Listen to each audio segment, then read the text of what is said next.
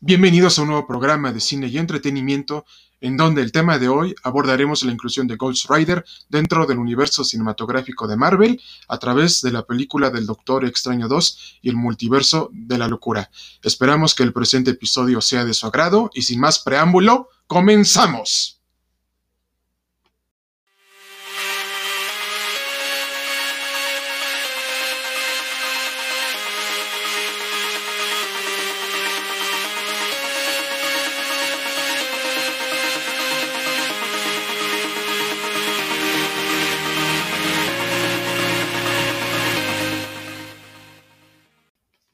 Actualmente se ha hablado de la adición de Ghost Rider dentro del universo cinematográfico de Marvel por medio de la película del Doctor Extraño y el multiverso de la locura.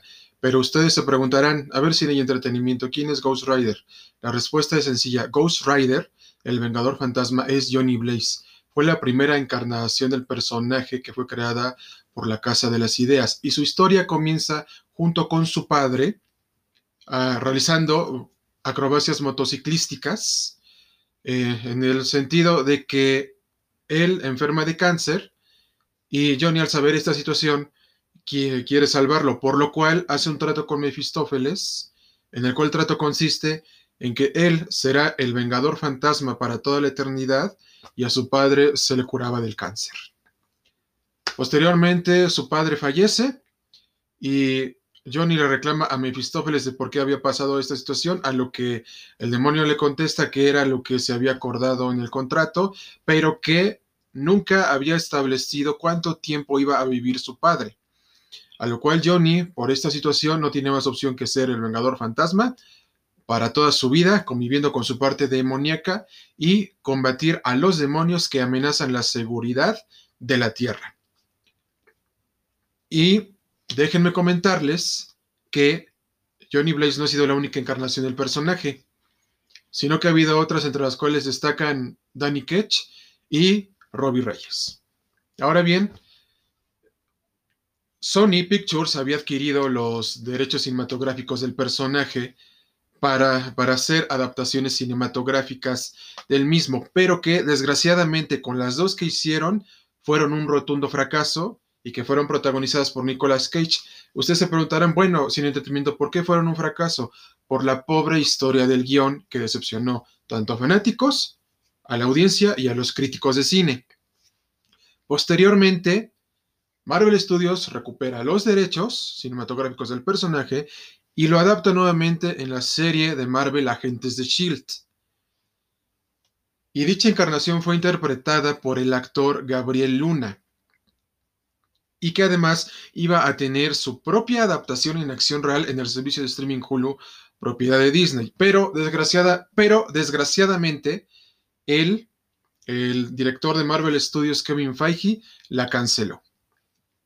Y es aquí, mis queridos oyentes, es que debido a la inclusión de Ghost Rider, el Vengador Fantasma, tendríamos la edición de los hijos de la medianoche, que se analizará en un posterior podcast y que está conformada por el Doctor Extraño, la Bruja Escarlata, Rey del Cazador de Vampiros y el mismísimo Ghost Rider, que tienen como única misión y objetivo proteger al, a nuestro mundo de las amenazas sobrenaturales y místicas que nosotros como seres humanos mortales no podemos comprender ni entender. Y es aquí en donde entra el Vengador Fantasma, porque Marvel Studios nos adentrará al lado sobrenatural del multiverso cinematográfico de Marvel, la cual será de proporciones épicas, titánicas y colosales. Pero no, pero nosotros no sabremos esto hasta que la película del Doctor Extraño 2 y el multiverso de la locura se estrene en cines a partir de noviembre del 2022. Eh, corrección. la, la, la, película del Doctor Extraño eh, y el multiverso de la locura se estrenará a partir de mayo del 2022. Por lo cual, como les vuelvo a comentar, Marvel está introduciendo a personajes de clasificación R dentro de su universo cinematográfico de Marvel, lo cual precisamente es grandioso porque al fin tendremos la violencia que siempre hemos querido dentro de este universo. y que, vuelvo y lo afirmo, será un gran exitazo de proporciones épicas, titánicas y colosales. Y a manera de conclusión, esperen muchas sorpresas de este vasto universo cinematográfico que nos tiene preparado muchas sorpresas por parte de Kevin Feige, el presidente de Marvel Studios, por lo que, por lo que deben de tener en cuenta que algo que caracteriza a Marvel Studios es la adecuada planeación que Kevin Feige junto con el demás equipo creativo del universo Marvel nos, tienen bien preparados para no decepcionarnos, porque será épico, titánico y colosal. Entonces, mis queridos oyentes, me gustaría saber cuál, es su, opinión sobre, sobre esta situación que les comenté anteriormente. Podrán dejar sus comentarios, dudas y mensajes de voz al siguiente correo electrónico cinematografía9404 arroba gmail.com.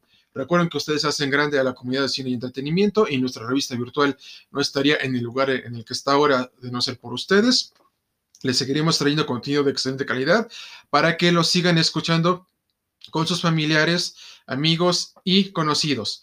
Nos vemos en un próximo episodio de Cine y Entretenimiento y hasta la próxima amigos. Cuídense mucho.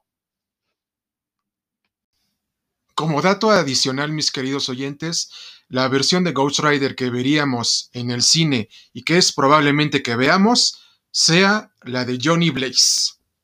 Recuerden que ustedes forman parte de la comunidad de cine y entretenimiento. No se olviden de buscarnos en nuestras redes sociales y de visitar nuestra revista virtual en el siguiente enlace que les dejaremos a continuación, cine9303.blogspot.com Cuídense mucho amigos y hasta el próximo episodio de Cine y Entretenimiento. Hasta la próxima amigos. Estimados oyentes, cerramos el presente episodio con una frase de nuestra revista virtual de cine y entretenimiento. Si tienes un sueño, persíguelo, ya que los sueños no se persiguen solos, y si tú no lo haces, nadie lo hará por ti. Nos vemos en un próximo episodio de cine y entretenimiento. Que se la pasen bien amigos. Hasta la próxima y cuídense mucho.